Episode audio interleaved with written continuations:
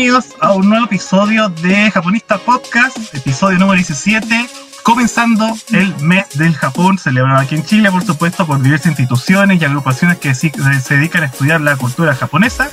Y como les dijimos en el episodio anterior, vamos a tener durante todo el mes importantes y grandes invitados eh, nacionales e internacionales. Y para empezar, por supuesto, aquí ya están viendo algunos de nuestros invitados, que los vamos a presentar prontamente. En esta ocasión nos acompaña, como ven ahí, al lado mío está Keske y Tommy. Con, ahí esperamos que esté más activo después de su prueba de fuego de ayer. Los que escucharon a Keske ayer en Radio Oasis, gracias a los que lo escucharon, los que lo compartieron. Eh, acuérdense que el programa de Keske está en, YouTube, por si, por si se lo perdieron, está en el YouTube de Japonista. Y lo acompaña también nuestro colega historiador José Pablo desde la quinta región. ¿Cómo están chicos? Keske, José, Bien, bien. Tranquilos. Recuperándonos. Recuperando de la experiencia de ayer, dices. Sí, muchas emociones. y nos acompañan abajo. Ahora sí los podemos, les podemos presentar a nuestros amigos. Eh, al principio, honestamente, pensaba que era solamente Perú, pero aquí Oscar me acaba de sorprender que no es solamente Perú lo que tenemos acá, sino que es, va a ser bien multicultural esto internacional. Eh, partiendo ahí por Oscar, que es nuestro amigo que lo conocíamos. Aquí tenemos a Oscar, él es coordinador de la Sociedad Cultural de la Asociación Cultural Satori, bachiller de literatura hispánica e investigador y difusor de la cultura japonesa desde Satori, Perú. Hola Oscar, ¿cómo estás? Muy bien aquí, eh, Pablo. Muchas gracias por la invitación y realmente agradecemos que sigan estos espacios de divulgación y de conocimiento compartido de cultura japonesa. En mi caso, yo siempre muchos ánimos de compartir lo que sé y de que la Asociación Cultural Satori sea conocida en muchos países. Y nada, agradecemos también a también todo el equipo de japonistas por estar aquí presente y poder tener una charla entretenida. Por supuesto, y gracias a ustedes también por la, acogida y como les dijimos en la reunión previa que tuvimos, y gracias por encontrarnos y contactarse con nosotros. Ha sido maravilloso el contacto cultural que hemos tenido. Y para seguir, ahí al lado de Oscar, están viendo a Victoria Moroy, ella es docente de idioma japonés particular y estudiante avanzada de letras. Bienvenida Victoria aquí a Japonistas Podcast, ¿cómo estás?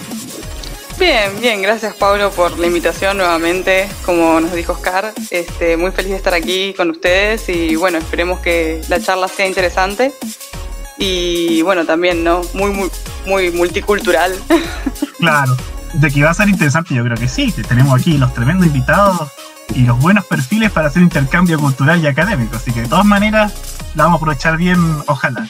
Ah, y por supuesto, les recordamos a los que lo están viendo, pues pueden hacer sus preguntas también, para que aquí intercambiemos eh, ideas y ustedes nos hacen preguntas, nos dicen cosas y nosotros se las respondemos. Y finalmente, al lado de Victoria, tenemos a Sofía Tavison desde la ciudad de Zacatecas, Ciudad de México. Ella es licenciada en Letras Hispánicas y maestrante. Bienvenida, Sofía, ¿cómo estás? Hola, muchas gracias, muy bien. Pues muchas gracias por la invitación y estar aquí con ustedes y presentarme. De nada, gracias también por estar aquí con nosotros conversando estos temas que nos apasionan.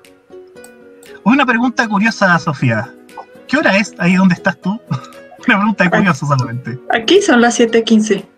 Las 7.15, ya. Aquí, ya, maravilloso. Aquí son las 8.15. Imagino que en el Perú es una hora más. No, no, es la misma hora que México. Lo que pasa es que en México tenemos horario de verano, entonces ahora oscurece hasta las 9 de la noche y como estoy muy al norte, sí, hasta casi las 9 ah, tenemos sol. ¿Verdad? Y bueno, con Victoria también tenemos actualmente una hora de diferencia, también estamos en las mismas con el cambio horario. Acá, acá son las 9 y cuarto, yo siempre soy la que está más tarde. la que tú vives en el futuro, Victoria. Sí, claro, estás en el futuro. Y antes de comenzar entonces a preguntar y a conocer aquí a nuestros amigos de eh, Satori, por supuesto saludamos a la gente que ya se está conectando y que nos está ya saludando. Por ejemplo, aquí tengo oh, a mi estimada Lina Canoga. Hola, Cata, una estudiante del colegio. Ve, Cata, que te voy a saludar. Ahora sí. Gracias por estar aquí acompañándonos, Cata. Tenemos a nuestro amigo Gabo Ortega, como siempre, acompañándonos los viernes hasta ahora. Muchas gracias, Gabo, por, eh, por estar aquí escuchándonos, eh, viéndonos y apoyándonos. Ah, y les manda saludos, miren. Gabo les manda saludos. Muchas gracias, Gabo, por el saludo. Romy también nos está escuchando, nuestra otra auditora frecuente de Japonistas Podcast. La profe Marce, mira, profe Marcela. Hola Marce. Qué bueno Buenas noches, Marcela, muchas gracias. Por supuesto, más que invitada para que nos haga las preguntas interesantes y necesarias, especialmente de la literatura. Aquí tenemos, ahora son cuatro. Estuvimos hace dos semanas en el Café Cultural. Literatura versus ah. tres historiadores. Melisa Oblitas. Hola Meli, gracias por estar aquí.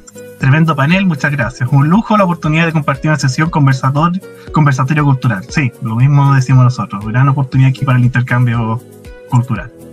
Y finalmente tenemos aquí a Valentina. Hola, muchas gracias por esta instancia de nada, para eso estamos, nosotros nos divertimos, aprendemos y eh, el mejor formato para difundir ahora actualmente cultura japonesa aquí en, en Latinoamérica. Pues bien, ahí saludamos entonces a los que nos están acompañando hasta ahora, por supuesto que es mucha más gente la que nos está viendo, ahí tenemos nuestro marcador de gente que nos está viendo, está muy alto, por lo que estoy viendo. Eh, así que bienvenidos a las preguntas, a los comentarios, háganla por supuesto, estaremos leyéndolo como lo acabamos de hacer, para que le pregunten a ustedes a Oscar, a Victoria, a Sofía sobre, eh, sobre Satori, sobre sus disciplinas, sobre la difusión. Ahí estaremos respondiendo. Para empezar entonces, eh, vamos a empezar por lo básico, vamos a empezar presentando a Satori. La pregunta inicial de todo esto, ¿cómo comienza Satori? ¿Cuándo nace? ¿Por qué nace? Y a qué se dedica Satori desde el Perú para América Latina. Bueno, yo, yo voy a empezar porque en cierto punto nace en Perú, entonces eh, lo voy a explicar muy brevemente. Eh, bueno, Satori nace un como un proyecto realmente, ¿cómo decirlo? Eh, espontáneo. No es que lo hayamos planificado tanto y no es que haya sido un proyecto que en, su primera instancia fue algo pensado en todos sus, en todos sus aristas, como está ahorita pensado. Eh, Satori nace en el 2017 eh, con una coincidente, hubo una feria internacional, internacional de libro en ese año y yo tuve la suerte de participar justamente trayendo novedades editoriales de literatura japonesa. En ese tiempo, eh, la editorial Satori, la de España, era cero conocida en, en, Perú, no, no habían algunos títulos, pero casi era nula. Y por primera vez una editorial eh, bueno, una distribuidora que en ese tiempo se llamaba Era de los Negros, ahora se ha vuelto librería, se ha vuelto de todo, eh, trajo una propuesta y contactaron conmigo porque era uno de los pocos que había hecho investigaciones y además que una amiga mía trabajaba, trabajaba ahí y me dijo, Oscar, ¿tú no quisieras hacer esta propuesta de literatura japonesa? Yo completamente asustado porque nunca había estado ni vendiendo libros ni en una feria internacional. Eh, nada de eso, o sea, no, no tenía en ese momento, ¿cuánto? 19 años. Eh, dije, bueno, vamos a, vamos a ver qué tal, qué tal, qué tal, qué tal es la, experiencia. Y me encontré con un mar de títulos de autores de literatura japonesa que nunca había conocido y que por suerte eh, los jefes, los dueños de, la empresa me dejaban llevarme cada noche para leerlos. Y cuando sí me lo prestaban, porque igual como yo tenía que volver, era todos los días, me decían, toma los libros y vuelve después y véndelos, ¿no? Porque no salían los libros y querían que los vendiera yo. Entonces tuve la oportunidad de que cada noche me amanecía, trabajaba 12 horas, casi 14 horas al día y eh, leía toda la noche. Eh, ¿Qué pasó? Que me comencé a enamorar de un montón de autores y títulos que no existían y eh, en un momento determinado durante la feria del libro eh, tuve la oportunidad de que eh, se juntó un grupo de personas alrededor mío queriendo aprender sobre literatura japonesa. Porque como no había ningún espacio, no había nadie que estuviera muy, muy realmente en ese, en ese rubro, pues yo dije, bueno, eh, me parece interesante, me parece, me parece que además, y una persona me, me, gritó o me dijo, no sé exactamente, no recuerdo muy bien, porque ya han pasado tres años, me dijo, deberías dictar un taller. Y de ahí eh, yo pensé, bueno, ¿no? Eh, estoy estudiando literatura, en algún momento voy a tener que, ya comenzar a trabajar. Y ya estaba trabajando como vendedor, así que dije, bueno, voy a, voy a preparar un sílabo. Un tipo hobby, a ver si preparo un curso de introducción a la literatura japonesa. Y si sale bien, pues sale bien, si sale mal, pues igual eh, va a ser gratuito, van que vengan las personas. Y tuve la suerte de que el primer día que se lance el evento, apoyado por el Centro Federado de mi facultad, se llenó las inscripciones. Eh, mm. La gente quería venir eh, y eso me llevó que de una universidad a otra, de un espacio a otro, y sin darme cuenta se había juntado muchas personas muy talentosas alrededor mío. Personas que hasta en muchos casos llevaban años y años de experiencia más que yo estudiando e investigando literatura japonesa. Eso fue eh, durante tres años, estuvimos haciendo muchas actividades físicas, talleres de literatura, historia, cine, animación, de todo tipo, hasta de filosofía, porque queríamos que todo el mundo conociera y todo era totalmente gratuito. ¿Qué pasó después de, unos, de después de lo del coronavirus? Eh, hubo eh, que, adaptarse a nuevos medios, ¿no? Y Satori pasó al formato completamente virtual, a hacer todas sus actividades ahora en virtual, y claro, hubo un tiempo durante casi un mes y medio en el que no nos acostumbrábamos porque no sabíamos cómo exactamente, pero nos preparamos y lanzamos un webinar de por qué elegir literatura japonesa. ¿Y qué fue muy exitoso por lo que me enteré?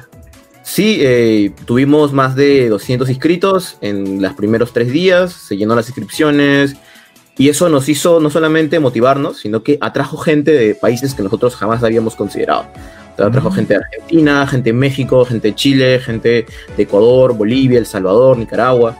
Y fue como totalmente una, una experiencia que no habíamos vivido antes, porque claro, antes eh, teníamos éxito en las universidades, pero era porque teníamos ya cierta experiencia, ciertas alianzas con grupos universitarios, pero esto de lo virtual fue una experiencia que, que a mí me hizo abrir totalmente la cabeza y dije, esto tiene que ser internacional para adelante. Es, vamos a hacer un colectivo internacional y con el equipo que tenemos, eh, que, en ese momento ya habían dejado, muchos habían dejado el barco porque durante tres años no puedes mantener a tanta gente, pero dijimos, con el equipo que tenemos vamos a armar y vamos a conectarnos con otros países. Y fue muy bueno porque en esos cuatro meses que la página había sido principalmente una página para eh, publicitar los eventos en físico, se le vivió contenido completamente digital.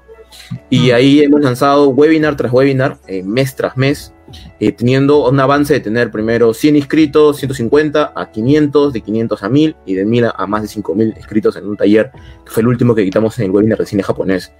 Y pasamos de no tener mucha gente que nos veía a, un montón y a tener un equipo ahorita que solamente la mitad somos peruanos y la otra mitad son de Argentina y de México.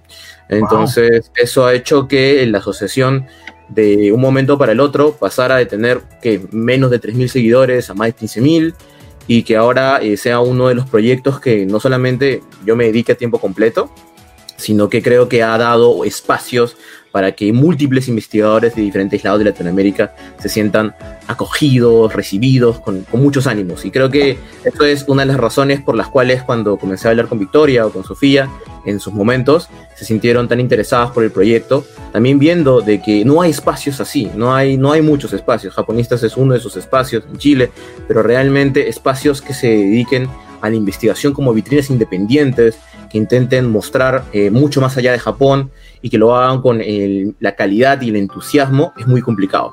Entonces, mm. ese ha sido nuestro objetivo, crear una comunidad cada vez más grande de investigadores, de autodidactas, de gente que realmente solamente sea interesada por la cultura japonesa y que a través de la calidad educativa, del cariño eh, y todo esto que intentamos hacer como mensaje de somos una asociación cultural pero somos un espacio intermedio. No somos, eso suena un poco, siempre es controversial, no, somos una universidad y tampoco somos eh, un grupo de fans. Somos ah. investigadores y tenemos esto como parte de, nuestra vida y es algo que, queremos tenerlo muy fuerte, ¿no? Así que nada, eso es, eso es, principalmente el nacimiento de Satori y hasta, hasta la actualidad un poco, resumido así nomás, eh, pero que es algo que a mí me entusiasma todos los días y que siento de que cada día puedo dedicarme a algo que amo hacer. Y a pesar de que estudié literatura hispánica y que debería dedicarme a eso, eh, eh, me dedico a la literatura japonesa eh, cada día, ¿no? Entonces, nada, yo súper agradecido de siempre poder traer esta propuesta a las demás personas y que cada vez más la gente conozca un poco más de literatura o cultura japonesa en general. Oye, muy interesante, Oscar, el, el, origen de Satori. Y mientras tú nos estás explicando la intención que tienes con Satori, eh, me acordé mucho de Alada. Porque Alada Chile justamente es la institución, yo creo, la asociación más longeva aquí en Latinoamérica, que se dedica al estudio Asia y África a nivel general. Eh, y yo creo que tanto tú como yo hemos aprendido mucho de Alada, y eso de alguna forma estamos tratando de replicarlo en, nuestra, en nuestras regiones y en nuestro tema principal, que es Japón porque claro, nosotros no podemos, eh, no podemos abarcar tantas regiones al mismo tiempo, eh, muy grande, muy vasto, estudiar eh, Asia o África por una persona, sino que hoy en día tenemos que especializarnos. yo por lo menos, yo como, te comenté en nuestra reunión que tuvimos hace un tiempo atrás, yo en, el de Alá he aprendido bastante cómo, por ejemplo, organizar eh, estas asociaciones de personas y profesionales que estudian un tema específico, en nuestro caso Japón. No sé si tú pasas por lo mismo, eh, tu relación con, con Alá te ha servido, por ejemplo, en algo de inspiración para Satori. Eh, bueno, yo estuve mucho tiempo más que con Alá, con el Centro de Estudios Orientales de la Católica, eh, trabajando y, mm, apoyándolos en sus jornadas culturales. Y también me dediqué gran parte, después de, terminar mi educación formal, a una diplomatura de gestión empresarial y otra de gestión cultural. Y principalmente también estudié cómo hacer eh, trabajos eh, organizacionales, cómo hacer todo esto. Y me he profesionalizado un poco al respecto porque me gusta mucho el tema, aunque tengo mi corazón académico de literato, realmente ya mi equipo lo puede decir más, soy un obsesionado de, la planificación. puedo tener un cronograma hasta el mes de diciembre y crear actividades y eventos y todo. Me encanta mucho, esa es una, una de las cosas que más me ha gustado y creo que eh, eso ha, ha, podido aportar a este espacio que tenía un montón de profesionales. Es como, mm. hay mucha gente capacitada en cultura asiática, en Japón, un montón. Eh, pero el problema es que siempre hay este paso entre ser una organización que tiene unos eventos cada cierta cantidad de tiempo, por ejemplo, la ALA internacional pasa cada, vez cada tres años, los aladas nacionales son una vez al año, eh, y esto que obliga de que durante todo ese tiempo la gente que está investigando, pues de alguna manera no está conectada y por ende no puede generar comunidad. Y esto pasa mucho en las universidades, cuando haces unos congresos y otros espacios. Entonces ahora eh, intentamos hacer justamente eh, crear eh, eventos que sean más pequeños, pero que sean semanales. Entonces, todo el tiempo hay actividad, todo el tiempo, como ustedes tienen japonistas podcast toda la semana, nosotros tenemos un café cultural, conferencias magistrales, conversatorios, y siempre con la idea de para la gente, porque en esta época, además de cuarentena, todo el mundo está en su casa y todo el mundo está queriendo aprender algo, y que mejor que justamente lo puedan aprender de la mejor calidad posible y al, alcance de sus manos. Sí, de todas maneras, y esa ha sido la, reflexión que hemos hecho en este último tiempo con aquí con los japonistas, y curiosamente, a pesar de que estamos a cuarentenados, estamos encerrados, nos hemos juntado y nos estamos viendo mucho más que cuando no lo estábamos. Y hemos hecho, yo creo, más cosas ahora que cuando no estábamos en cuarentena. Lo que ha sido bastante interesante y hemos generado mucho contenido. Así que afortunadamente estamos Satori y Japonista estamos mirando el vaso medio lleno y estamos haciendo muchas cosas y aportando a estrechar los lazos culturales entre Japón y Latinoamérica. Y lo otro, te tengo un recado, Oscar. ¿Te acuerdas de nuestra miembro Andrea Ladino, nuestra miembro Jafu? Ella propone hacer una colaboración entre el Comité de Literatura y el Club de Literatura de Satori. No, bueno, sería. conversar por interno, por supuesto. Un crossover. un crossover, ¿no? Me sería interesante. Sería muy eh, interesante hacer este crossover. Así que ahí le digo que se contacte contigo y a ver si sale una actividad ahí para más adelante. Por supuesto, que, no, que, que me escriba con, con libertad. Yo siempre Contesto a horas raras, pero. pero Oscar, no duerme. Rarísimas. No, Oscar eh, es rápido en el correo electrónico. Es muy bueno. No, Oscar, no duerme. Este, no debería decirlo, tal vez. bueno, es que les... también tenemos pocas horas de sueño, es verdad. Les envío audios a las 2 de la mañana. Ay, Dios, los audios de 7 minutos del grupo interno de la Asociación Cultural. Este, nos, nos amanecemos todos los días, por lo menos yo me amanezco todos los días con un audio de 5 a 10 minutos de las actividades que tenemos que hacer eh, de la Asociación Cultural Satori. Pero sí, este, mencionando lo del club de lectura que tenemos, em, es muy interesante porque yo a Oscar lo conocí a través del webinar que mencionó de por qué elegir literatura japonesa, que lo lanzó en el mes de em, abril. Ayúdame, Oscar. ¿Abril o mayo? Fue en abril, ¿no? Em, o sea, en abril hicimos el taller.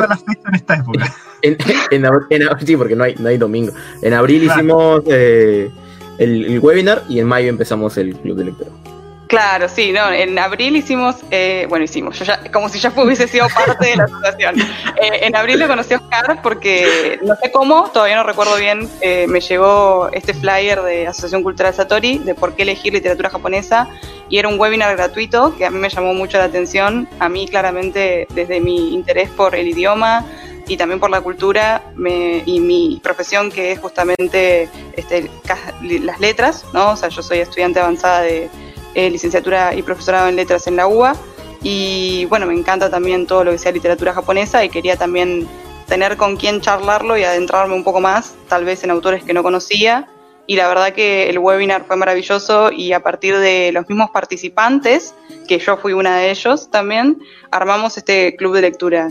Después de las sesiones del webinar, Oscar me contactó y me dijo, Victoria, ¿no te gustaría formar parte de la asociación? Y bueno, yo súper halagada le dije que sí y empezamos a trabajar juntos.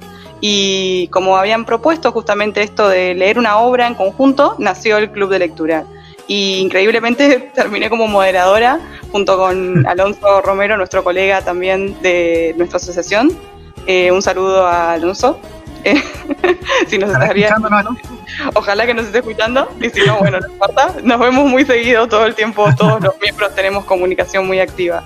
Y a partir de mayo, entonces arrancamos con el club de lectura, primero lo pensamos dividiéndolo en lectores eh, principiantes y lectores avanzados. En realidad eso fue también eh, propuesto por los mismos miembros o interesados del, del club y primero leímos este, para la parte de principiantes dos antologías de cuentos, una de Haruki Murakami, eh, Hombres y Mujeres, y luego leímos Abandonarse a la Pasión de eh, Hiromi Kawakami, y lo que hacíamos era como una suerte de contrapunto entre la mirada masculina y la mirada femenina, y otros tópicos a medida que íbamos leyendo la obra en conjunto.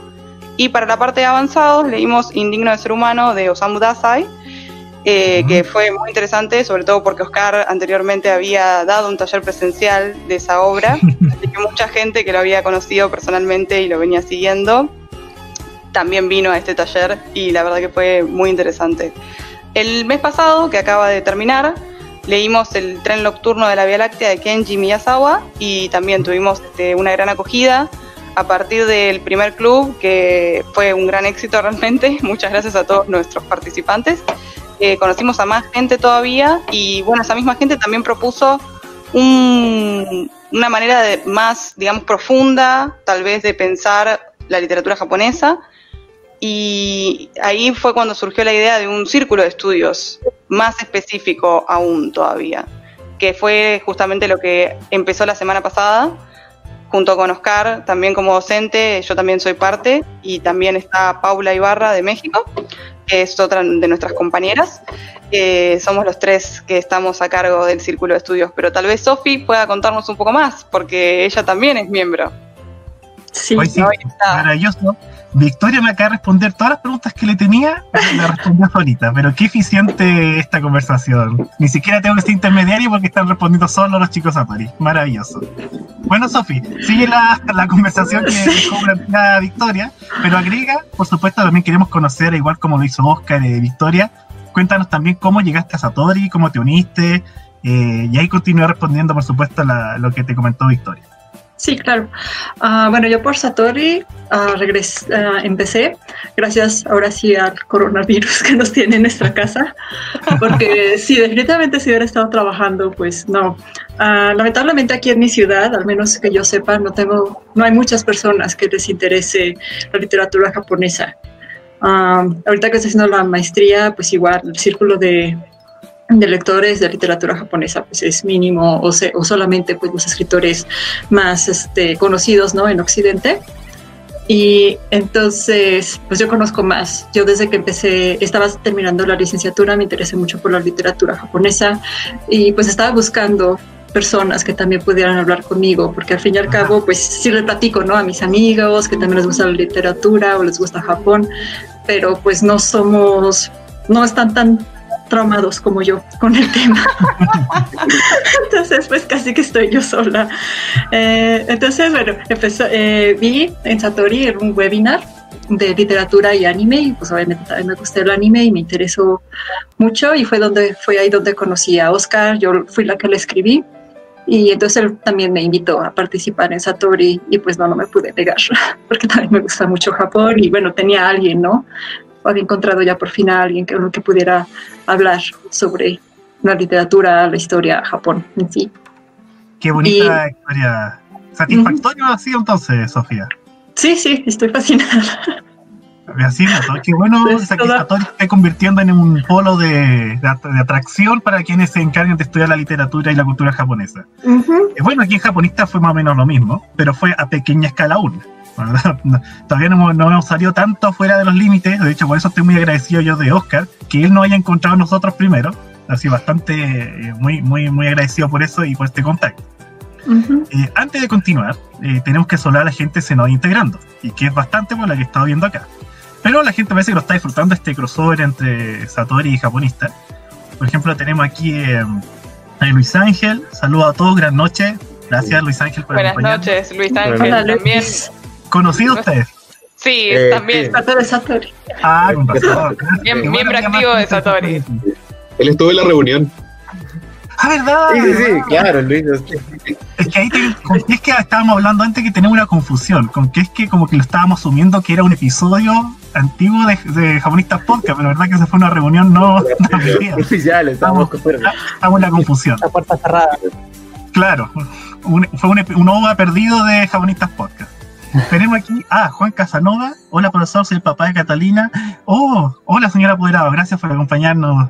Quiero enviarle un saludo y lo felicito por el excelente programa. Muchas gracias, Juanca Casanova, por eh, estar escuchando aquí junto a Catalina el programa. Que espero que aprendan, no solamente lo que vemos en el colegio, sino que aprendan aquí más de cultura japonesa y literatura. Gracias, Juanca. Irene Isabel, felicitaciones al equipo. Gracias, Irene. Ahí está nuestra Meli. Meli también es de parte de nuestro equipo. Ella estuvo con nosotros la reunión Oscar. Sí, el de arte, de arte, ¿cierto? Sí, la profesora de arte. Buenas noches, Meli. Muchas gracias. Y más entre países latinoamericanos, por supuesto. Por supuesto, aquí tenemos, eh, tenemos que ser aliados a Latinoamérica para, por la difusión eh, cultural, de todas maneras. Irene nuevamente nos dice que es parte del Centro de Estudios Japoneses de La Plata, Argentina, y Alada, Argentina. Y voy a los congresos nacionales e internacionales. Ah, quizá entonces nos habremos topado alguna vez en algún congreso nacional de Alada. Puede ser. Aquí. Con tantas mesas es un poco complicado también. pero Sí, sí. sí. Uf, yo la última vez que se hizo aquí en Chile, eh, corrí de una mesa a otra presentando ponencias, tuve que correr. Sí, pero entretenido y, y bien fructífero. Oscar, eh, ¿nunca la asociación está emparentada con la editorial o sí? Ah, mira, ahí hay una pregunta. Si tiene, ahí le va a responder eh, Oscar. Siempre nos hacen esa pregunta. Después le contesto. Stephanie, hola chicos, pero que estén bien. Gracias Stephanie, como siempre, por acompañarnos. Y tenemos a nuestra amiga Maricris también, extraordinario encuentro internacional. Saludos japonistas, muchas gracias. Sí, aquí tenemos, esto es eh, un encuentro de cuatro países. Y tenemos, tenemos a México, tenemos a Argentina, Perú y por supuesto a Chile. Ya, Ya estamos rivalizando con la PEC. ¿Verdad? La PEC que no se pudo hacer, la estamos haciendo nosotros. Buen punto. Eh, ¿Cómo responde eso? Nos dice Gabo. Eh, nace, la Asociación Cultural Satori nace como un homenaje a la editorial. Eh, lo que pasa es que eh, a mí me pasaba de que durante mucho tiempo Perú tuvo muy buenos traductores, pero hacían traducción indirecta, hacían traducción desde el inglés o desde el francés. Y por ejemplo, hay aquí una antología muy famosa que se llama El rumor del origen, de Javier Sologuren, que fue mi introducción justamente a la literatura japonesa en Perú, porque fue hecho por un peruano, un poeta intelectual muy, muy importante de los 60. ¿Y qué pasaba? Que seguíamos leyendo por indirecto. Entonces apareció Satori, y obviamente Satori tiene como 13 años, ¿no? Y Satori tiene un montón de tiempo. Eh, pero cuando yo vi los libros y vi que eran traducción directa, eh, yo sentía que como un homenaje quería decirles gracias. eh, voy a intentar hacer a menor, muchos, muchísimo menor escala el trabajo que ustedes han estado haciendo. Y justamente Satori nace como, eh, como eso, como una idea de homenajear a la editorial, pero también hay una, un término que nosotros utilizamos.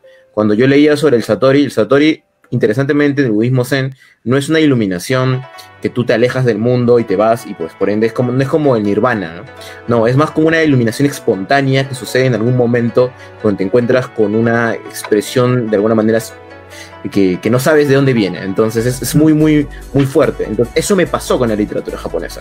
Y eso es lo que intentamos transmitir.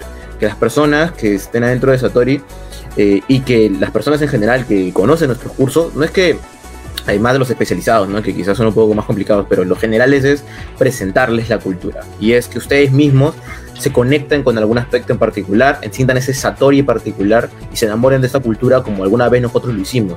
Quizás a través de viendo un anime, quizás a través de la letra de una canción de J-Pop, a través de eh, una, un poema o una, un párrafo de un libro, sientan esa conexión particular y que sientan que eso ya se vuelve parte de su vida. Y creo que es algo que comparte todo el equipo, que ha sido ese momento inicial donde Japón les ha chocado en una fibra que hasta el día de hoy les hace, a pesar del recorrido que tengamos, que es muy diferente, nos interese tanto y nos siga motivando tanto a seguir divulgando cultura japonesa.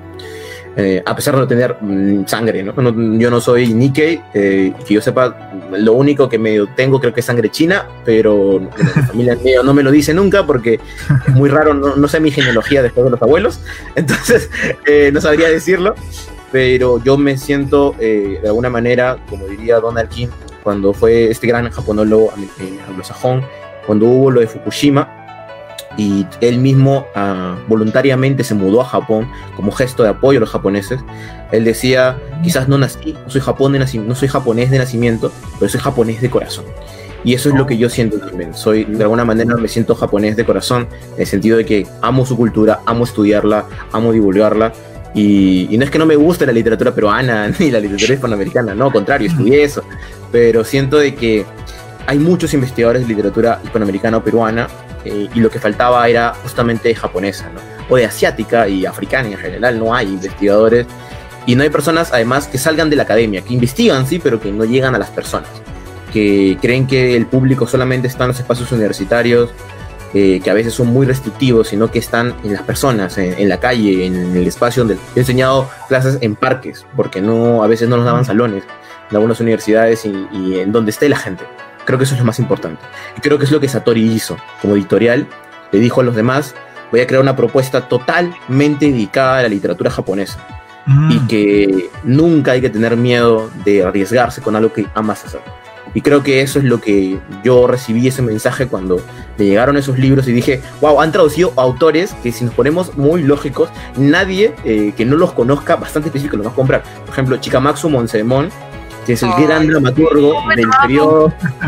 Pero, ¿quién lo conoce afuera de Japón? es muy bueno, Sofi y yo pegamos un grito, así que. Pero ustedes también. La fanaticada. Es buenísimo, me gustó mucho. Es buenísimo. Sí, sí, total. Total. Sí, me gustó mucho. Y eso es. Es, es, verdad, es verdad que no se consiguen muchos este, libros digamos, de literatura japonesa y, la editorial Satori eh, traduce directamente también desde el japonés y, si bien hay otras editoriales también que se dedican a ello, acá bueno, en Argentina tenemos una nueva propuesta, una editorial chica que se llama también El Caracol. Eh, creo que Marcela también ha, este, ha, tenido contacto con la gente acá de Argentina de también El Caracol y editaron un par de cosas que, que no se consiguen en otros países. Este, no tengo el libro a mano, pero después les voy a mostrar. Eh, así, este, pero bueno, por ejemplo, una obra de Sakunosuke Oda, este, que no, no se consigue en otros lados y, está bueno eso también, ¿no? Que, que, haya más gente cada vez que se anime más a, a propuestas editoriales diferentes y también a nuevos espacios de divulgación. Y creo que una de las cosas buenas que nos dio la pandemia, en cierto punto, fue justamente eso, ¿no? Estar acá ahora con ustedes, por ejemplo, y, también poder encontrar nuevos espacios de divulgación de la cultura japonesa. Sí, de todas maneras, de todas maneras. Mira, hay gente que estaba reaccionando al, a lo que te han dicho. Eh, bueno, ahí está Mari nuevamente diciendo que le parece genial el, el experto internacional. Ah, apareció nuestro amigo Claudio. hola Claudio, gracias nuevamente por estar aquí con nosotros. Su Pinto, saludos, nos manda a todos. Ahí está la profe Marce manifestándose. Un gran del Donald King. Sí, sí. Otra, otra fan, como usted. es que yo gracias a Donald King empecé, lo primero que encontré de literatura japonesa fue metiéndome en la biblioteca de la universidad y fue el primer libro que encontré. Había ah. leído primero a Murakami. El autor que te marcó. Sí, fue que lo empecé a leer y entonces ah, pues tenía como mi lista de libros que tenía de, o sea, Donald King los, los pone dentro de su libro diciendo que son los más importantes para entender la literatura japonesa, entonces me puse a buscarlos y pues sí tuve que esperar muchísimo tiempo hasta que Satori publicaba, publicara a Chikamatsu, pero ya lo tenía anotado, a Soseki, o sea, tenía muchos anotados gracias a Donald King. Y, ah, lo del círculo de estudios no dije. Sí, Sí, es verdad, sí, Sofi, sí. si nos puedes contar un poco del círculo de estudios. Sí, adelante. Todo lo que decía Oscar, ¿no? Estamos, este, Satori está tratando de acercar esta, la literatura japonesa y Japón al público y por eso se hizo esto del círculo de estudios. Porque ah, ahorita está, este, nada más estamos con la era Meiji, que bueno, para mí es de los más importantes. Todo lo que es el inicio del siglo XX en todo el mundo me interesa mucho. Entonces, ah, pues es este, ¿no? Este periodo. En Japón también la, la era Meiji. Y yo tenía un maestro en literatura, este, bueno, en literatura en general, y él decía que cada, am, como cada país, ¿no? Tenía su, su siglo de oro, digamos. Yo podría decir que, desde mi perspectiva, es este, esta temporada, es la época Meiji, es el siglo de oro de la literatura japonesa para mí. Mm. Entonces es lo que se hace en el círculo de estudios. Vamos a estudiar la, la política, la sociedad, la literatura, la estética. Y pues este Oscar se encarga de la estética, me parece. Victoria, soy muy mala para los maestros, como pueden ver. No pasa nada. La Victoria es, es la- mi maestra de literatura ahora y Paula, que no nos acompaña ahorita, pero es la que nos va a dar todo el contexto sociopolítico. Bueno, estoy de acuerdo contigo, Sofía, de que el, el- bueno, el periodo Meiji es, es fascinante por, por Mm. varios motivos. Eh, yo estoy de acuerdo con que fue un siglo de oro en cuanto a la literatura, pero también, como tú mencionaste, lo- en lo estético. Eh, ya solamente con nombrar ukiyo-e, como hemos hablado muchas veces acá, eh, también alcanzó un pic y un nivel de elaboración grande, incluso con influencia en Europa. También hemos hablado aquí, hablamos una vez sobre el japonismo francés y, y la influencia del impresionismo. Y más encima tenemos este Japón que se está abriendo al, al mundo, al- Ujú. está, está en proceso de occidentalización, industrialización, lo que va a causar unas interesantísimas mezclas culturales y, e innovación en Japón maravillosas, gran aporte el periodo Meiji, así que qué bueno que lo estén abordando de, de esa perspectiva y tenga esa admiración, Sofía, por ese periodo. Además, precisamente me va a interesar mucho porque ah, mi tesis de maestría es precisamente el japonismo en Latinoamérica, en el modernismo, específicamente en el escritor José Juan Tablada, mexicano, que pues según he investigado y me está fascinando mucho, fue de los primeros, ¿no? Este, ya modernistas del siglo XX que empezaron a viajar a Japón. Entonces, pues mejor este curso para mí. Maravilloso. Oye, una anécdota, yo también estoy, tengo, todavía estoy haciendo un posgrado y tengo un ¿Mm? curso de, eh, de, historia, de historia sobre el arte en Chile siglo XIX. Y justamente yo quiero investigar alguna obra bajo esa influencia japo- japo- japónica, japonista de final del siglo XIX aquí en Chile, la que llegaba a la, a la élite acá de Chile. Así que quién sabe si te termino escribiendo, Sofía, para que me recomiende un par de libros. Sí, por supuesto. Es una académica internacional. Sí, Sofi es la indicada aparte. Ella es Así una que- gran lectora de literatura japonesa. Todo el tiempo veo su Facebook, cómo comparte sus hermosos libros que tiene y, y cómo Wow. envidio. Eh, porque yo tengo mu- muchos PDFs. ¿Para qué legal, voy a mentir? supuesto. Todo legal, por supuesto. Todo legal, por Legal, supuesto. Pero, pero no, sí, sí, este, es muy súper interesante Meiji y, y esto que estabas mencionando del ukiyo-e me hizo acordar cuando yo hace un par de años hice una diplomatura en estudios Nikkei en el Centro Universitario Argentina Nippon. ¿Mm? Eh, y nos contaron una anécdota con respecto a cómo es que llegó supuestamente el ukiyo-e a Europa. Eh, y es que supuestamente mandaban vasijas, ¿no? Envueltas en, en estos papeles que eran, Sí, digamos, justamente eh, estas obras de ukiyo-e. Entonces es como que para ellos era basura, para los japoneses era como, bueno, vamos a envolverlos en estas este, cerámicas que son súper caras para mandarlos a Mm. Japón. Y los franceses sobre todo les encantó. Era como, wow, esto es una obra de arte. Y de la nada no les interesaba más la vasija y les interesaba el pedazo de papel con el que venía envuelto. Sí, sí, sí. Sí, además. para apoyarlo- hubo- Y para apoyar lo que tú dices, Victoria, si no mal recuerdo, el año pasado nos visitó un profesor español que se llama David Almazán. No sé si los conocen, lo han Sí, escuchado. sí, sí. Y él Sí. contaba ese tipo de anécdotas, que por ejemplo, eh, en Tokio, el Tokio del periodo Meiji, eh, por ejemplo, se usan este ukiyo, es muy barato esta producción de un papel muy, muy barato, por ejemplo, para envolver el pescado, que se vendía en esta feria, a ese nivel, y se vendía, se vendía el pescado envuelto en un ukiyo y eso era para la casa. Eh, a ese nivel. Y claro, los europeos vueltos locos con este, este, este nivel artístico, Y, claro, se lo llevaron a Europa y lo vendían caro, se inspiraron en ellos. Y aquí a Chile llegaron varios. Y aquí también tuve una colección de ukiyo-e que fue donada por una familia aristocrática eh, a, inicios del siglo XX y se hizo una colección hermosa aquí hace dos años atrás en el importante Museo de Bellas Artes en Chile. Y fue justamente lo oh. trajeron porque lo compraron casi al por mayor a precio muy barato estos ukiyo en Japón se los trajeron. claro, y esto me hizo pensar en, es que realmente habían dos escuelas de japonismo. Estaba el japonismo francés, que lo veía como al ukiyo-e como la máxima representación de, estética, y estaba el japonismo británico, que mm. lo detestaba, que lo detestaba porque lo veía como un arte inferior en comparación a la pintura eh, del Yamato E, de la escuela antigua del Japón. Entonces, e, es bien, particular también eh, que en el mismo tiempo se hayan creado escuelas que, por ejemplo, hayan, por un lado, porque además hay un montón de pintores, ¿no? De diferentes países, no solamente de Francia, también de, España, por ejemplo, muy influenciados por eh, el impresionismo y al, y al contrario también el impresionismo influencia en el ukiyo-e, en colores, técnicas, impresiones pero también hay una subescuela en, en, la parte británica que también se influencia por la pintura china, que mm. llega como una de las cosas, eh, llega a través de Japón, o sea, no llega a través de China, llega a través de Japón y la idea de, la escuela más antigua, del sumie, se aprecia mucho más en, la parte británica y no tanto el ukiyo-e. ¿no?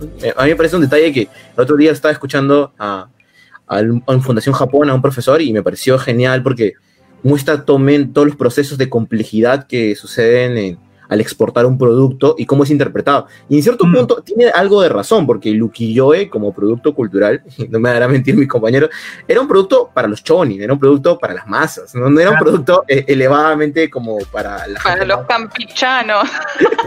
claro. Y, y, es cierto de que obviamente la técnica y todo estaba muy, estaba muy bien, pero en comparación supuestamente a la pintura más clásica, pues no había un punto de comparación, ¿no? Sí.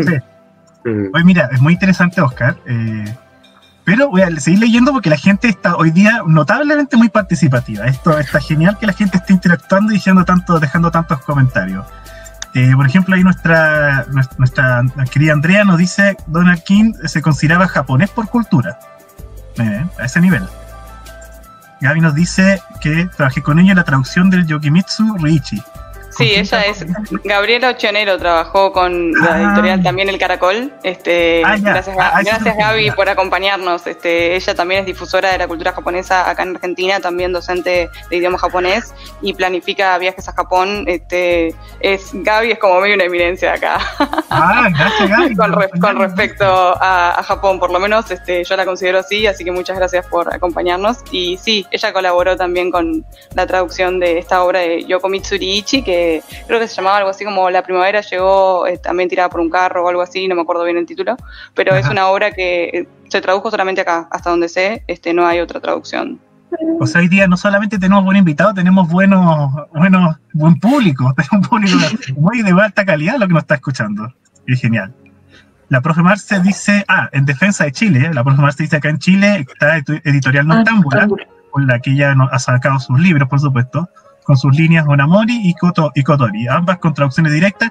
Ah, y por supuesto ediciones cero, es donde nosotros estuvimos, sacamos nuestros japonistas libros, Salta y Chelón, Generación Anime, eh, Neo Tokyo, claro, un montón de, libros que vienen, que están por venir. Así que aquí en Chile, bien, bien eso, bien esa acotación de Marce, que aquí en Chile también tenemos nuestra propia editoriales que están sacando estos libros de difusión. Ah, y Andre nos dice que King se considera corazón de japonés como nosotros. Sí, yo creo.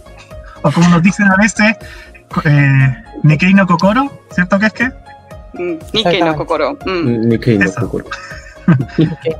gracias, que es que por ese lag. Muchas gracias. Después nos dice la profe, la primavera llegó en un carro tirado por caballo. Se editó en Argentina por también el Caracol y en Chile por Editorial Noctámbula. Exacto. ese es el título de Yokomitsu Riichi. Porque Marcela y Gaby se conocen, son amigas. ¿Ah, sí? Sí. Ah, ¿qué está diciendo? ¿Soy una doctora? También. Ah, bien. ¿Qué crossover más grande este? Gaby Ochionero, maravilloso. En japonista hicimos una charla del libro el año pasado. Ah, ah sí. genial. sí, sí, creo que lo vi en las imágenes de sus fotos. Sí, parece que está subido este contenido. Exacto. Valentina Suyay, tío Satori. ¿Cuándo se piensa en la relación entre el verso y la prosa de la literatura japonesa? Por ejemplo, Elise Monogatari. ¿Cómo cree que esta relación se evidencia en la literatura contemporánea o en diferentes tipos de artes, por ejemplo en el cine? Ok. normal, normal. Me gusta, me gusta la pregunta. Eh, a ver, eh, lo voy a intentar contestar eh, brevemente. A ver, la relación entre el verso y la prosa no existe como tal, como nosotros lo entendemos en Occidente. Es que los géneros literarios, y esto lo estamos hablando un poco en el círculo de estudios, recién comienzan a tener de alguna manera importancia en 1868. Antes, por ejemplo, teníamos el género monogatari. Y como tal, monogatari es una palabra bien ambigua, ¿no? Porque significa mono, cosa, y gatari o katari, relatar cosas. Entonces, mm. eh, no hay como la prosa o el verso. Ahora, ¿qué ha pasado y por cuál pasa? En el Meiji, como llega la novela, eh, se quiere crear una historia genealógica de lo que es el pasado de la narrativa japonesa. Y se vuelve el Genji Monogatari como la primera novela psicológica del mundo. A pesar que el término novela pues no se podría aplicar a obras supuestamente antes de que existan. Pero igual sí cumple los requisitos para poder llamarse novela. Y hacen toda una genealogía, brevemente. Mm. Ahora, ¿Cómo esto lo podemos ver en obras como el Ise Monogatari? El Ise Monogatari pertenece a una subcategoría del Monogatari que se llama Uta Monogatari o Monogatari de poemas. Y en esta, pues hay una serie de frases en verso y frases en prosa. Y esto no era solamente del Uta Monogatari, sino pueden verlo literalmente en toda la, en la, todo el género Monogatari. Y no solamente los Monogataris, en general toda la literatura clásica bebía de, de los versos y se volvían parte de la narrativa. Tú estabas hablando, por ejemplo, en los, eh, ¿cómo se llaman esto? Los haibum, que son los diarios de los haikus. Eh, el poeta te contaba cómo recorría, eh, por ejemplo, Basho te contaba el Oku no Hosomichi o las sendas de Oku cómo caminaba por Japón y de nada se detenía y se sorprendía contra algo y decía, ah, mira, voy a hacer un haiku. Eh, pero eh, esta relación que tiene eh, poesía y verso, pues se tiene bastante en literalmente toda la literatura. Ahora, en la contemporánea, ahí yo sí propongo algo diferente, que es que justamente debido a que tenían una gran tradición poética, la novela japonesa contemporánea, al por lo menos la más tradicionalista, es decir, la que intenta volver a la escuela, de los clásicos, por ejemplo, Kawabata, algunas obras de Tanizaki, Kutabawa en algún sentido también, eh, vuelven a tener un estilo bastante lírico, eh, que podría ser más considerado como una novela lírica, en cierto sentido. Y en el cine, esto lo podemos ver porque el cine además, como lo vimos en el webinar de introducción al cine de Japón, interesantemente, eh, nace de una adaptación del teatro kabuki y del emakimono, que son estos tipos de relatos antiguos. Entonces podríamos decir que visualmente también tiene esto que es muy importante y que se entiende como muy lírico, que es el silencio. Eh, no quiero alargarlo más, pero es, interesante eh, a nivel eh, argumentativo hablar de géneros literarios en Japón. Eso lo vamos a hablar en la clase de literatura del, círculo de estudios, pero es que es muy, muy genial porque te hace pensar que estamos etiquetando a Japón con nuestros términos para entenderlo. Y no se puede hacer eso. Por ejemplo, no podemos decir que, el, em, que hubo un emperador en Japón. Podemos decir que hubo un tenno. Y esta problematización sobre la palabra, pues da para mucho. Pero si le decimos emperador o no sé, señor feudal, para entenderlo, eh, a los años, anacronismo total, y al final, eh, claro, nos sirve como herramienta pedagógica para hacer entender a las personas. Pero, por ejemplo, cuando yo enseñé un curso de, introducción a la historia del Japón, les decía, no hay que, no les digan eras, díganle Jidai, no les digan ciertas cosas porque necesito que vayan cambiando sus términos para que entiendan que simbólicamente el idioma carga con mucho mm. significado. Esto, por eso que a mí me encanta que Victoria sea parte de Satori, porque realmente complementa mucho de la, de la investigación, que es justamente este lado cultural y significativo que tiene el idioma eh, para entender la literatura y el proceso histórico de Japón. De todas maneras, muy de acuerdo contigo eso de, eh, eso de adaptar, de tomar ojalá los conceptos originales y enseñarlos en las charlas y en todo lo que hacemos de difusión cultural. Cuesta, es verdad, porque aún el japonés nos llama la sorpresa que aún es un idioma que está algo alejado y poco aceptado.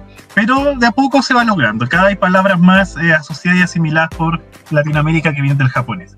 Ah, bueno, Meli nos comenta, hasta 1940 París aún es la capital del arte, por eso tanta aceptación del japonismo, es verdad, claro, y luego la Segunda Guerra, todo cambió la profe Marce, la literatura japonesa tiene su corazón en la lírica. Es inconcebible sin ella. Claro. En Rashomon hay escenas de varios minutos de diálogos silenciosos. Ah, sí, sí, sí, muy cierto. Sí. El silencio como una forma de expresión, como diálogo. Muy cierto. Ya, yo creo que he hablado mucho, ya he hecho muchas preguntas, mucho intercambio. Los japonistas, ¿qué es que hostels? Ustedes también deben tener preguntas, quieren decir algo de todo lo que hemos hablado, lo que hemos reflexionado. Así es, coméntenos sus preguntas. O sea, es más general. Ya. Me gustaría preguntarles cuál es la importancia de la interdisciplinariedad en la asociación, a su juicio, a, ju- a juicio de cada uno. ¿Cuál es la, la relevancia de la interdisciplinariedad dentro de Satori? Sí. Sofía. Ah, no sé. ¿No? Ah, bueno. No, no, no, usted, usted, yo ya, ya me hice una respuesta enorme sobre. la Ah, sí, bueno, no, yo, yo creo que es súper importante, este, de hecho cuando le pregunté a Oscar, digamos, de qué iba Satori, cuando me preguntó si quería unirme, me dijo que cada uno desde su lugar, desde su área de conocimiento, aportaba justamente a, este, a esta gran asociación, ¿no? Eh, yo estoy en la parte de literatura porque, bueno, vengo de ahí, pero tenemos gente de historia, tenemos eh, invitados mm, de, De cine, filosofía. Claro, tenemos una filósofa también. Ah, este, sí, tenemos gente también que tiene que ver con. Mm, Claro, bien, Sofi, Sofi, seguimos, seguimos porque la tenés más clara. Sí, es Pero que. sí, sí, dale la palabra a Sofi, dale la palabra a Sofi. Oh, Victoria. ok, ah, sí, yo creo que siempre que se hace un grupo, aunque am, tengamos un mismo. Lo importante siempre es tener como el mismo gusto, porque es lo que nos mantiene unidos. Pero al mismo tiempo, creo que si cada uno tiene algo diferente que le gusta, pues entonces todo se, se complementa. Tenemos a Jesús, que también es el experto en música. Entonces, al de literatura, como decían, de historia. ah, hay también de política, Paula Ujú. este, internacionalización. Entonces, pues cada uno, como dice Oscar, ¿no? Cada uno desde su trinchera, digamos, estamos aportando algo. Entonces, si yo no sé algo que quiera saber de historia, pues sé que puedo dirigirme a tal persona. O, por ejemplo, Hernán, que es el que se dedica a, a anime, Manga pues si yo tengo alguna duda, ujú, me voy con Hernán. Entonces, como que todos aprendemos juntos, todos nos complementamos y todos podemos ah, aportar algo, ¿no? A la asociación también desde nuestra trinchera, Wow, como les digo. Sí, es un poco la idea. Estoy repitiendo, sí.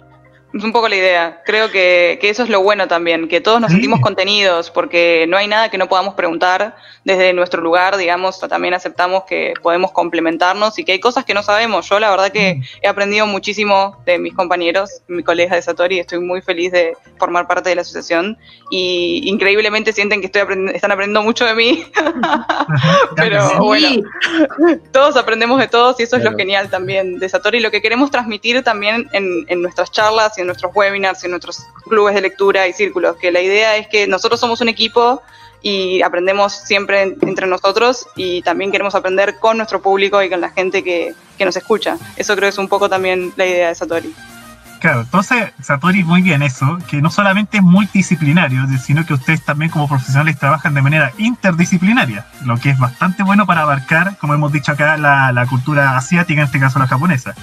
Eh, no, nos sirve mucho, como lo hemos dicho acá, también analizado un par de veces, nos sirve mucho eh, estudiarlo con la metodología clásica de Occidente, estudiar esto por partes. Este análisis, es- estudiar todos los ámbitos por separado, en este caso nos sirve. Es necesario un trabajo interdisciplinario como lo están haciendo ustedes y como lo hacemos nosotros aquí en Japonistas Chile también. Además, también nuestro público es muy interdisciplinario. Por ejemplo, en el círculo de estudios tenemos personas desde que saben mucho de Japón hasta personas que apenas van aprendiendo. También es a nivel Latinoamérica. Entonces, pues están el grupo, por ejemplo, tenemos nuestro grupo de WhatsApp y siempre están aportando algo, cosas que yo a veces no sabía, pues ya me la contestó alguien. Entonces, pues tanto la interna- internacionalización como la interdisciplinariedad, pues creo que es lo que más ayuda, ¿no? Y que nadie esté Sí. cerrado y todos podemos aportar juntos. De todas maneras, muy de acuerdo con Satori, por eso nos caen tan bien, ¿ven? Por eso Satori es tan, tan amigos japonistas. ya que es que te escuchamos. Oye, yo me quedo con varios comentarios que se han dicho, eh, y principalmente destacar la labor de Satori, eh, justamente por lo que hablamos, la, eh, la tarea interdisciplinaria, pero también el trabajo a nivel latinoamericano que se ha hecho. ¿No? De repente, eh, por ejemplo, en Chile, sin ir más lejos, es difícil estudiar eh, Japón. Es muy Mm. difícil. Entonces, estas instancias donde uno puede compartir con personas de Latinoamérica que tienen los mismos intereses eh, académicos, eh, realmente es muy enriquecedor. Porque también hay que pensar una cosa, o sea, yo creo que independiente de nuestras artes, la academia siempre ha mirado hacia Occidente, ¿no? Japón y Oriente sí tiene un poco de lado, entonces es difícil. Y cuando ya uno logra entrar al estudio de Japón, aún así es más difícil todavía porque mm. uno entra al estudio de Japón, pero igual entra bajo lógicas muy occidentales. Entonces igual es lo que decía Oscar, hay que darle un poco el giro y estudiar bajo las lógicas eh, también de Japón, o sea, del idioma, de los conceptos que se trabajan, no son los mismos que, se trabajan en Occidente. Eso por una parte. Por otro lado, vuelvo al tema, la internacionalización de los estudios de Latinoamérica nos permiten igual nuevas eh, ventanas de estudio, cómo nosotros nos enfrentamos a Japón desde Latinoamérica y cómo también eh, Latinoamérica ve a Japón y cómo Japón también ve a, Latinoamérica, qué es lo que llega acá desde Japón, cuál es el filtro también que se utiliza. Y también es una invitación para que dentro del mismo contexto latinoamericano eh, empecemos a generar nuestros conceptos de estudio de repente mm. nos tomamos mucho de Europa, de Estados Unidos, de las academias, ¿no? que obviamente han sido un aporte importante, pero también se entra ahí el cuestionamiento, bueno, ¿cuáles son las lógicas que tenemos que hacer nosotros para acercar Japón a la gente? Porque eso al final es lo que tenemos que hacer. Eso es lo que hace Satori y eso es lo que también tratamos de hacer eh, en Japonista, que es un poco eh, analizar Japón desde sus distintas áreas de estudio pero eh, llevarlo a la gente, ¿no? ¿no? Al final no sirve de nada si quedamos ahí atrapados en la academia. Mm. Hoy sí, de, hecho, eh, no, sé si decís que nos asustamos nosotros eh, aquí en Japonistas cuando vimos un mensaje a ustedes, tanto aquí que lo hemos valorado, tanto que han hecho a nivel latinoamericano, hubo un mensaje en Facebook y nosotros lo vimos y como que nos asustamos. ¿Y qué le pasa a Satori? Nos preguntamos nosotros. Por ejemplo, aquí, eh, cuando ustedes pusieron el 5 de agosto, dice, este sábado nos despedimos. Entonces ahí nos gustamos, ¿qué pasa, Satori? ¿De qué se están despidiendo? Mm. Por favor, es, un secreto, es un secreto, ¿no? Tenemos Una pregunta picante, yo sabía que nos la iban a hacer. No, no, ahí como, digamos, como, como que se despiden de qué? De, de la difusión, de, de, que ahí está, ¿ven? Es el, no, no, no. mensaje. No, no, no espantó a varios. ¿Qué está pasando con Satori? Bueno, Pablo, creo que vas a tener que ver mañana qué es lo que pasa en Satori para responder tu pregunta. Sí, ya me dejaron comprometido, encima me dejaron aquí metido en el tema. Claro, es una sorpresa que estamos preparando y, bueno, no, queremos ser un poco, siempre nos gusta eh, el drama a veces, ¿no? Entonces, no, ya de mañana lo vamos a contar todo eh, y también eh, les invitamos que este va a ser el sexto café cultural, así que va a haber una una sorpresa ahí también particular que, van a saber. Eh, mucha, muy, muy, poca gente lo sabe, pero no somos tres, somos actualmente 12 miembros en Satori. Eh, y, es, y es algo que, queremos mostrar y que bueno, ya vamos a, contarlo más mañana. No, pero estás diciendo demasiado. Ah, bueno, igual Victoria, igual Victoria por eso me, ayuda eh, en todo esto. Y nada, solamente decirles mañana, cinco y media, hora Perú, seis y media hora Chile, siete y media hora Argentina. interesante, ya cada vez, cada vez ya más me memorizo esto, estos horarios. Eh, ya superaste los límites, que ya eres un hombre cosmopolita, un hombre de mundo, Sí, ha sido, ha sido muy interesante, realmente. Creo que una de las grandes experiencias que he podido tener esta cuarentena, que sea entre muchas cosas, es conocer a la calidad humana de investigadores que hay alrededor de Latinoamérica. Por ejemplo, yo sé que tuve la suerte no solamente de conocer a Victoria eh, a través de los cursos, sino también, por ejemplo, Sofi, que yo sé que en México hay muchos estudios, pero después sabes que adentro de México, México es un mundo, ¿no? Entonces, saber que Zacatecas también es un espacio que está alejado de los estudios japoneses y querer poder investigar y que una persona que estuvo 10 años leyendo literatura japonesa eh, y que me dijo en un momento, Oscar, creo que en una clase, me acuerdo que me dijo, Oscar, eh, hasta envió un correo y, que recién le pude contestar el día de hoy. Eh, todo dramática yo. Ah, todo, dramático. Eh, yo no sabía eso. sí, no. Es un secreto. y yo al final... Eh, Igual se están ventilando cosas a Tori. Claro, yo, yo estuve... o sea, con eso uno se da cuenta del de el nivel del trabajo y el compromiso que es justamente dedicarse a hacer esto. Es como un compromiso detrás de que no puedes ir enfrente y decir cualquier cosa, sino es la calidad que está detrás de lo que tienes que decir. Y eso creo que es algo que por suerte tuve la suerte que estuve tres años practicando entre llevando cursos, enseñando. Tuve un profesor muy querido, que aquí es como la eminencia de, de, Perú, que se llama el doctor Iván Pinto, que es el traductor del Genji Monogatari el español. Y él me, me de alguna manera tuve un círculo de estudios con él todo, durante todo un año y aprendí tantas cosas que me di cuenta de que si solamente le diera el 10% de eso que habría aprendido a las personas, eh, muchas personas podrían también eh, amar la cultura japonesa como yo la amo. Entonces, nada, me lancé sin tener cero conocimiento. Creo que nadie estaba preparado para esta cuarentena. Eh, y creo que eso fue algo que, que intenté hacer con, con, todas las ganas, con todo el esfuerzo y, y, realmente he recibido mil veces más de lo que he podido dar. personas como Victoria, como Sofía, como todos los miembros de Satori son realmente la razón y el, y el hecho de por qué quizás a veces no duermo tanto, porque siento que tengo que llenar las expectativas de, un equipo de trabajo tan bueno y, que sobre todo confía tanto en, en, esto. Entonces, nada, también a ustedes, gracias por, por, realmente confiar también en nosotros y, y poder también eh, difundirnos. Nosotros tenemos, justamente yo los conocí a ustedes a través de una alumna mía, de, que era de la Universidad de Chile, que me comentó sobre ustedes y, y bueno, también eh, tuve la suerte y de ahí, bueno, yo soy el tipo de persona que no, no, le tiembla mucho cuando a alguien le parece interesante escribirle, por eso mismo que Sofía y Victoria dicen, oh, pero Oscar me escribió de la nada, no, soy, es que soy así.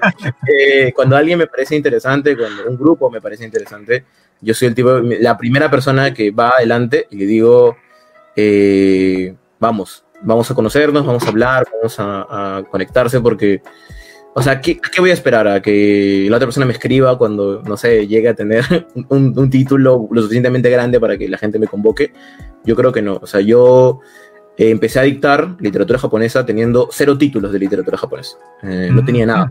Lo único que yo tenía era un libro bajo el brazo y las ganas de hacerlo. Y, y, nada más. Eso es, creo que con lo que le diría a todos. Si ustedes eh, les gusta algo de la cultura japonesa, quieren volverlo parte de su vida profesional, háganlo. No tengan miedo. Si es algo que aman hacer, les va a ir bien. Pero si, si están dudando, ahí, es, ahí está, está lo complicado. Entonces, nada, yo siempre digo eso y, y creo que eso ha hecho que el equipo se sienta tan fuerte y, cada vez más fuerte. y, y, nada, yo estoy muy, muy, muy, muy, pero muy agradecido todo el tiempo. Y, nada más, creo que es lo, lo último que me gustaría decir y darle paso también a mis compañeras y, y agradecerles también porque me ha acompañado ahorita y que poder tenerlas en el equipo para mí es totalmente, no solamente un privilegio, sino también una alegría constante que hace que todos los días me levante 4 de la mañana porque siento que tengo que seguir haciendo cosas. eh, basta, Oscar, de decir que no dormís, por favor, basta. Mira, Oscar, te mandan un recado incluso ahí. Ah, sí, sí, sí. No, espérate, no, espérate. Ya, okay. lo voy a hacer solamente porque ella lo dijo. A ver, déjame. Me encanta que te digan tío Satori. Sí, impresionante. Me encanta. A ver, déjame ver. Mientras tanto, alguien puede hablar mientras veo si puedo cambiarme los filtros. Bueno, yo, yo comparto contigo, Oscar, todo lo que has dicho. Aquí mismo en, eh, en, en Chile, nosotros los japonistas somos mucho menos que ustedes.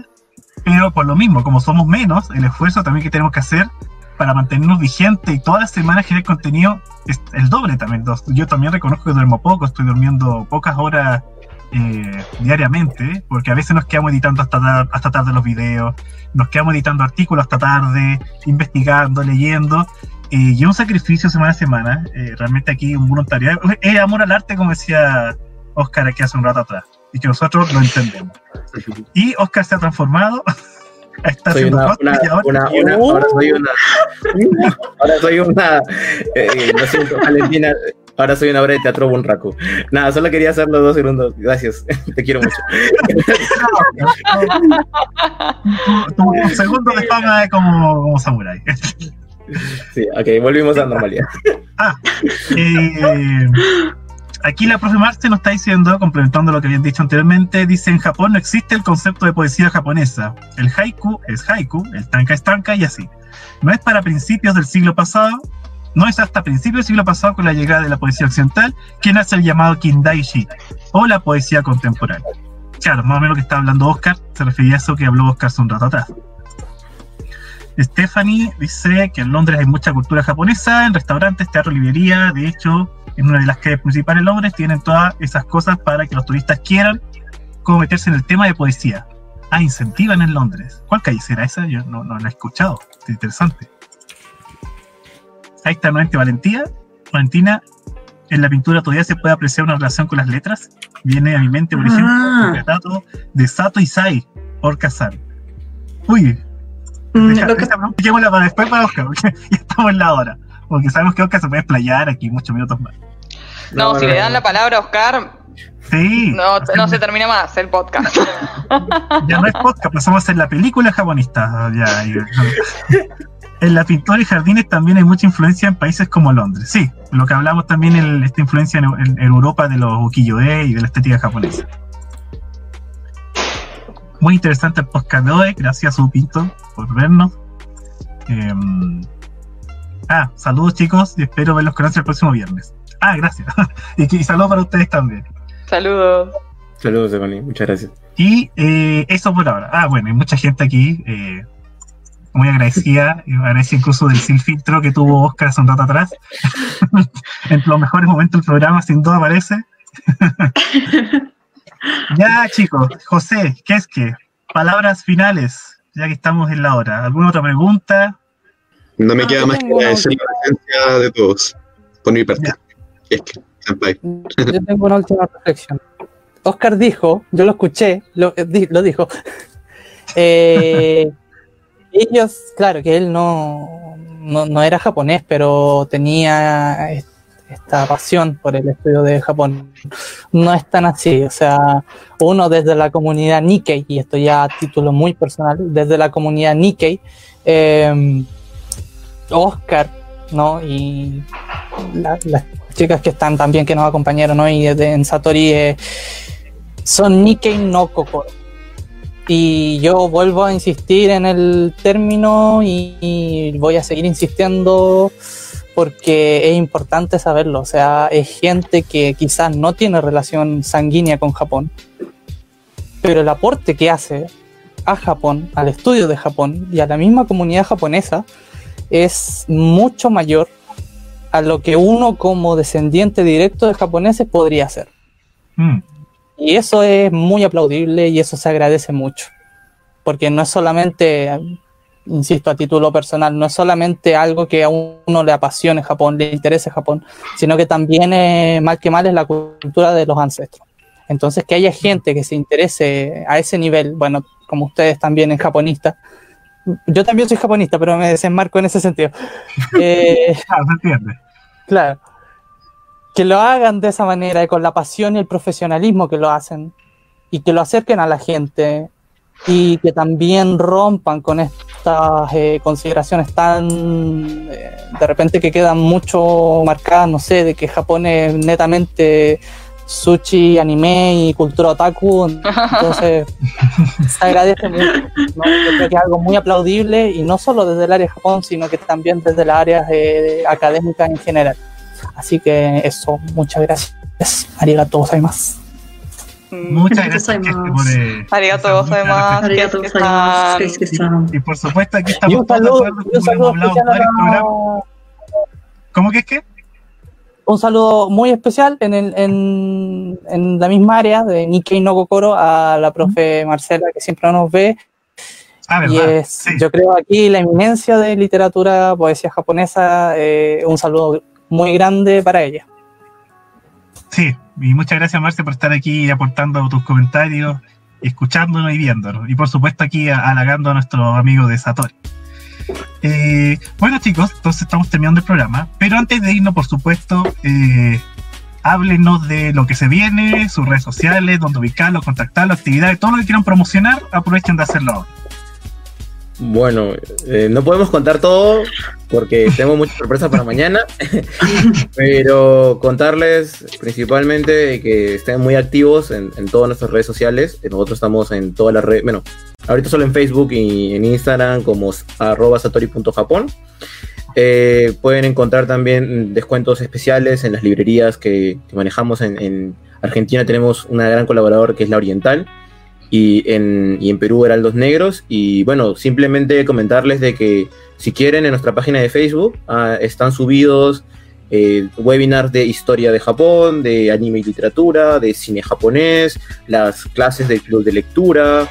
Eh, están subidas también en las conferencias magistrales que hemos tenido. Tuvimos la suerte de contar, eh, si puedes, entrar a la parte de videos, ahí pueden ver todo el contenido. Es, es una cosa que hemos preparado para todos y posiblemente muy pronto ya la vayamos a pasar a YouTube. Eh, también pensando en que para que más gente lo conozca, hemos en los últimos cuatro meses hecho alrededor de unas 35 actividades. Estaba contando el otro día y dije, wow, Eh, bueno, nada, sí, todos los sábados tenemos un café cultural, ¿no? Para quienes no conocen nuestras actividades. Todos los meses hacemos un webinar gratuito. Eh, empezó con por qué elegir literatura japonesa, después este, de historia de, historia de Japón, en literatura de anime, nuestro webinar de, introducción a la historia del cine japonés, increíble. Eh, con mucha, mucha aceptación. Y bueno, también tenemos este, el club de lectura, justamente, en donde leemos una obra en conjunto, eh, clases magistrales, eh, pudimos contar con un colega y amigo mío, también profesor de japonés, este, Mariano Napoleón Zurita, Napo Sensei para los amigos, que nos dio una clase magistral sobre idioma japonés. También todo esto que estuve mencionando lo pueden encontrar en nuestras redes sociales, en Facebook están todas las charlas y videos grabados. Y la idea es un poco eso también, ¿no? Para que quienes no pudieron verlo en vivo puedan acceder a ello, digamos, en otro momento y que puedan disfrutarlo. Todo lo que hacemos es justamente para ustedes y para que se pueda difundir la, cultura japonesa. Muchas gracias. Sofía, palabras finales, Sofía. Pues no, no, creo que no. Pues muchas gracias por la invitación. Uh, pues sigan tanto a japonistas como a Satori y porque somos un medio para la transmisión de la cultura japonesa. Por supuesto, de todas maneras, y eso hemos coincidido aquí, eh, entre todos los que estamos aquí, y eso hacemos día a día, como bien dijo Oscar, a pesar de que sacrificemos, sacrifiquemos vida personal, salud, salud mental, horas de sueño. Salud mental sobre todo.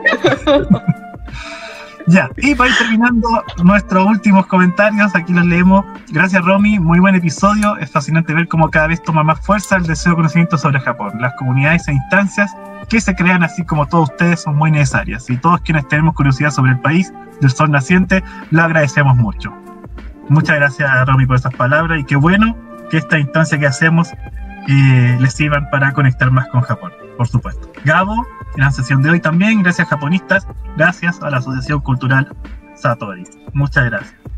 Muy agradable escucharlos, gracias Supinto. Stephanie, ah, recomiendan un libro, ¿verdad? La, recomendación. Y ahí pasamos, a ver. Mira que es que tus palabras personales de parte. Qué bien. Qué bellas palabras. Kokoro, cara, arigato, más. Ay. Sigo consulta, extrae mi libro de historia de Japón de Kajibara Yukio, no lo puedo encontrar, alguien sabe dónde lo puedo encontrar. Ay, no, ahí no sé, en estos momentos está difícil. Pero yo sé lo he visto, lo he visto en alguna librería en el centro de Santiago. Yo lo vi en Libraria. Parece que Libraria lo, lo tenía en su catálogo. Sí. Puede ser.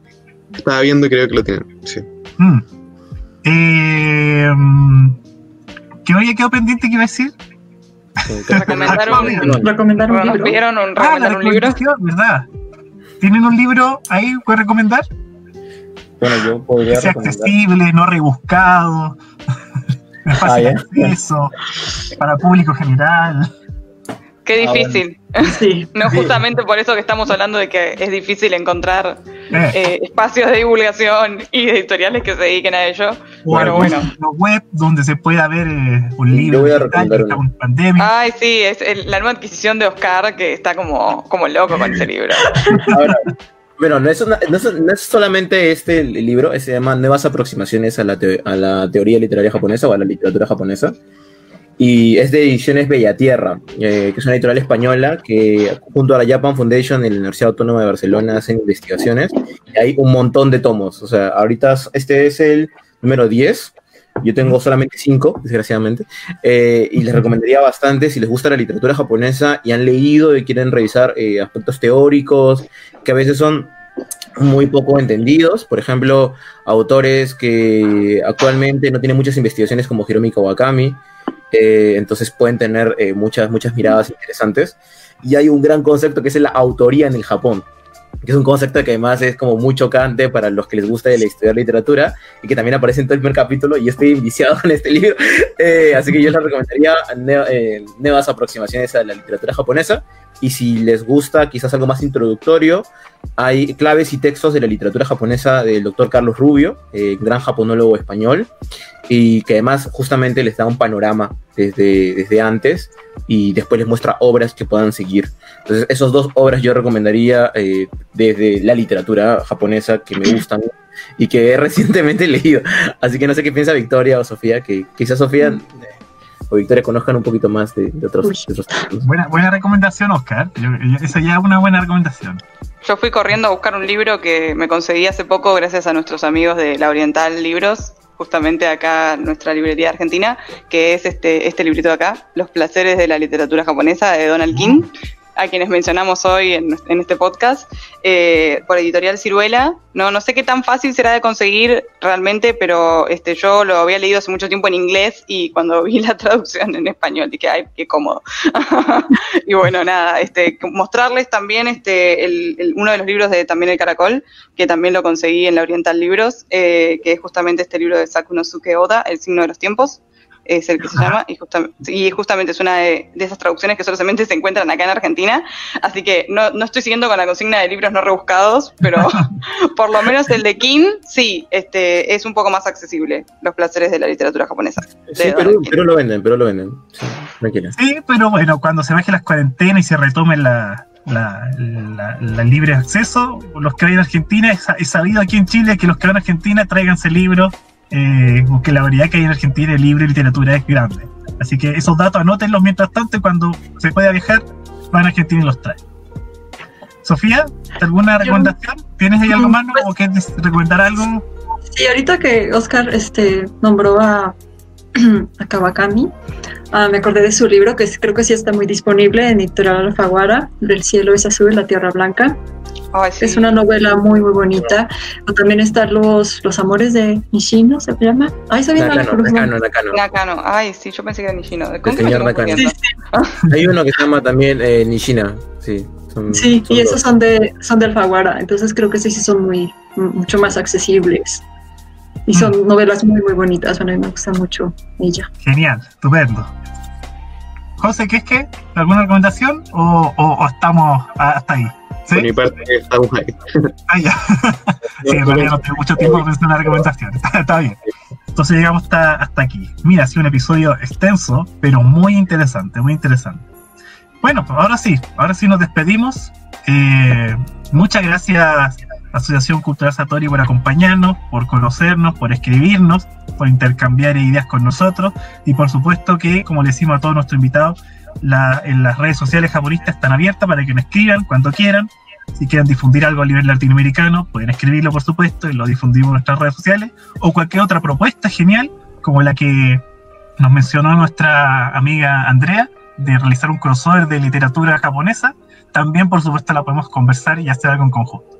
Así que muchas gracias, Oscar, Victoria, Sofía, por acompañarnos y esperamos vernos en una próxima ocasión. Muchas gracias. muchas gracias. por la invitación, realmente.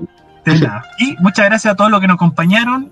Eh, mucha gente nos vio hoy día, eh, aquí está viendo los números, eh, genial. Mucha, mucha gente llegó a este programa, espero que se hayan entretenido, hayan aprendido y ahí tienen muchos datos de los chicos de Satori para pasar estas cuarentenas aprendiendo más sobre cultura y literatura japonesa. Así que nos vemos el próximo viernes en el nuevo episodio de Japonistas Podcast y nos escriben cualquier cosa por redes sociales. Hasta luego. Adiós.